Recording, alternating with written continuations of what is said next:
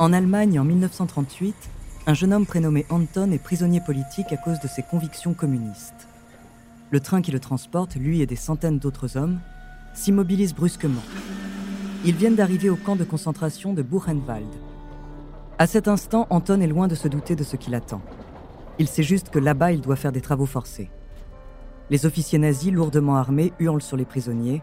Il en ordonne de descendre et brutalise ceux qui sont trop faibles. Alors qu'il sort du wagon, Anton aperçoit des clôtures barbelées et des tours de garde. Il est partagé entre la peur et la résignation. Les prisonniers se rassemblent en petits groupes et échangent des regards désespérés. Puis, un des officiers donne le départ. Ils doivent maintenant entrer dans le camp. Anton voit des baraquements devant lesquels se trouvent des hommes dans un état déplorable. Mais il a à peine le temps d'observer, car il est contraint d'entrer dans un des bâtiments.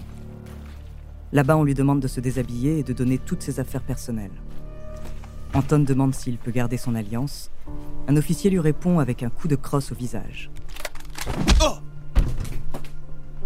Il comprend alors que pour survivre, il va devoir se faire le plus petit possible. Une fois dévêtu et dépossédé de ses biens, on le rase de la tête aux pieds. Puis on conduit les prisonniers dans un bassin pour pouvoir les désinfecter.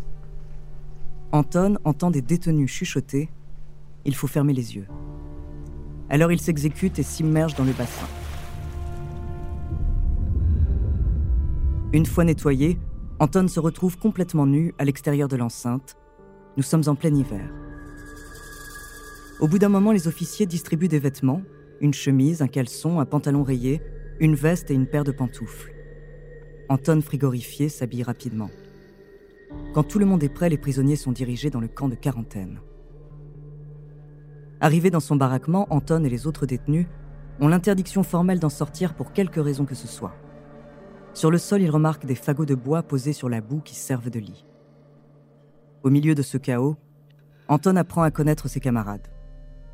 Quelqu'un l'avertit Méfie-toi de la sorcière de Buchenwald.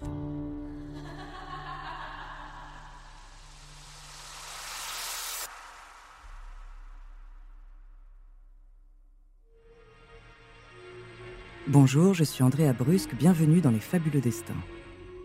Dans cet épisode, je vais vous parler de celle qu'on surnomme la sorcière de Buchenwald. Elle est la femme d'un commandant SS, connue pour sa sexualité débridée et son sadisme envers les prisonniers. Elle est devenue le diable en personne. Son nom, Ilse Kor. De son implication dans le régime nazi à la fin de sa vie, découvrez son sordide destin.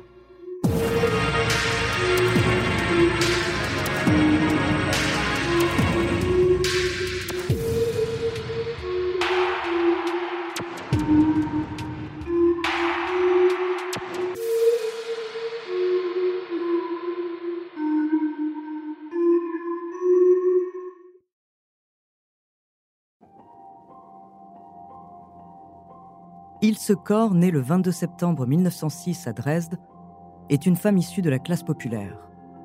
À 15 ans, elle fait ses études dans une école de commerce et devient secrétaire sténotypiste. En 1932, elle adhère au parti nazi et va même jusqu'à y travailler. Là-bas, elle rencontre un homme, le colonel Karl Otto Kor, célèbre pour sa brutalité. En 1937, Karl et Ilse se marient. L'été qui suit leur union, Karl est promu commandant du camp de concentration de Buchenwald le couple s'installe avec leurs enfants dans une somptueuse villa à côté du camp. Karl et Ilse se hissent au sommet d'une nouvelle aristocratie allemande. Leur train de vie luxueux et leur libertinage dépassent largement les normes de l'époque. Selon certaines rumeurs, elle entretiendrait des relations intimes avec différents SS. Ilse obtient la réputation de nymphomane. Au cœur de Buchenwald, Ilse et son mari règnent en maître absolu. Contrairement aux autres femmes d'officiers SS, qui refusent de pénétrer dans les camps, Ilse s'y aventure régulièrement. Par beau temps, elle traverse le camp à cheval, exigeant que les détenus détournent leur regard. Toute désobéissance à cet ordre est punie par de la torture. Sur la place centrale, elle se tient là, impassible, tandis que se déroulent des sévices et des exécutions. Pire encore, elle n'hésite pas à dénoncer elle-même ceux qui osent la regarder, sachant pertinemment que cette dénonciation signifie souvent une condamnation à mort. Des rumeurs circulent selon lesquelles il se sélectionne des détenus qui ont les plus beaux tatouages. Les prisonniers choisis sont alors exécutés et leur peau tatouée est préparée pour être tannée. Il sort et fait fabriquer des abat-jours avec la peau de ses victimes. Le couple Corps maintient une politique sadique à Buchenwald de 1937 jusqu'à la fin de 1942. Mais en 1943, un scandale ébranle leur règne. Karl est accusé de détournement de fonds, du meurtre de témoins gênants et d'un officier SS. Le 5 avril 1945, il est condamné à mort par les SS pour corruption, violation des lois militaires, assassinat de prisonniers et délit de guerre. Ilse est également accusée de complicité, mais elle parvient à s'en tirer faute de preuves. Elle se réfugie à Ludwigsburg, dans le sud-ouest de l'Allemagne. Avant de continuer cet épisode, nous voulions vous remercier pour votre écoute. Si vous voulez continuer de nous soutenir, abonnez-vous à la chaîne Bababam Plus sur Apple Podcast. Cela vous permettra une écoute sans interruption. Ou bien écoutez ce message de notre partenaire, sans qui ce podcast ne pourrait exister. On se retrouve tout de suite après.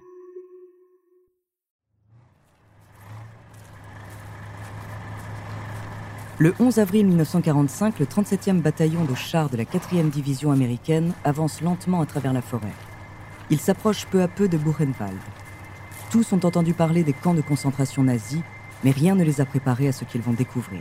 I saw the opening of Buchenwald, the main gate. I was very cautious. I said, whoa, wait a minute. Now, the odor in this situation it was unbelievable. You think about a rotten egg. Well, just think of rotten egg and a dozen other things that are foul smelling. À mesure qu'ils approchent des grilles du camp, une odeur indescriptible commence à emplir l'air. Malgré leur expérience du front, les soldats sont saisis d'effroi en découvrant l'horreur devant eux. Now, this man was nothing more than a human skeleton with skin on it because they were living skeletons with skin on it. Ils se retrouvent face à des êtres humains squelettiques, le regard vide exprimant une douleur indescriptible. Certains sont à demi nus, portant des lambeaux de vêtements. D'autres sont allongés sans vie sur le sol boueux. Le bataillon américain explore les installations du camp. Il découvre des montagnes de cadavres. À mesure qu'ils avancent, ils se retrouvent dans l'hôpital du camp. Très vite, ils font face à une vision cauchemardesque. La salle est remplie d'instruments de torture, mais surtout de préparation anatomique. Les Américains sont abattus face à l'inhumanité qui s'est déroulée ici. Des objets macabres sont exposés dans des vitrines. Les soldats y trouvent des peaux tatouées arrachées à des détenus, des organes humains sous verre, des têtes réduites et un abat-jour qui semble être en peau humaine. Le nom d'Ilse Corps est vite associé à ces horreurs dans la presse.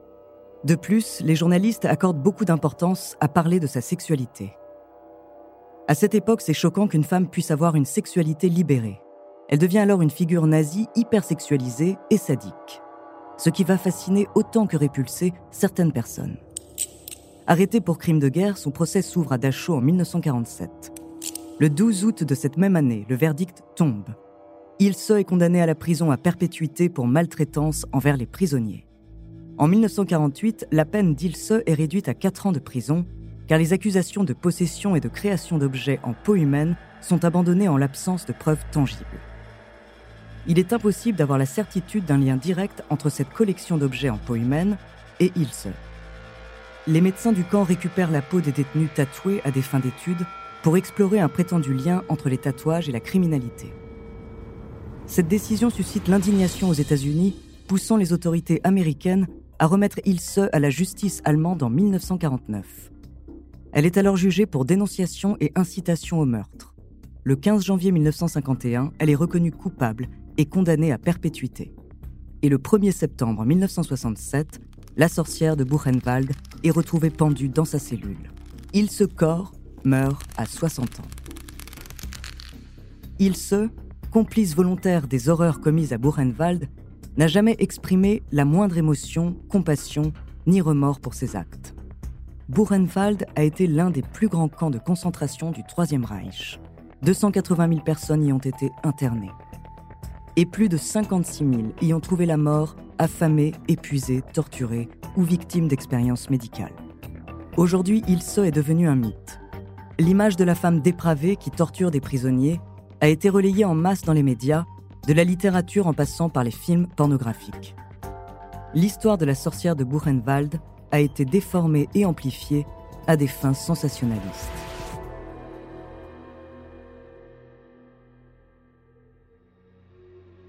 Merci d'avoir écouté cet épisode des Fabuleux Destins, écrit par Clémence Setti, réalisé par Antoine Berry-Roger.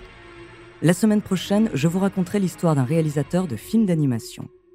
En attendant, si cet épisode vous a plu, n'hésitez pas à laisser des commentaires et des étoiles sur votre appli de podcast préféré.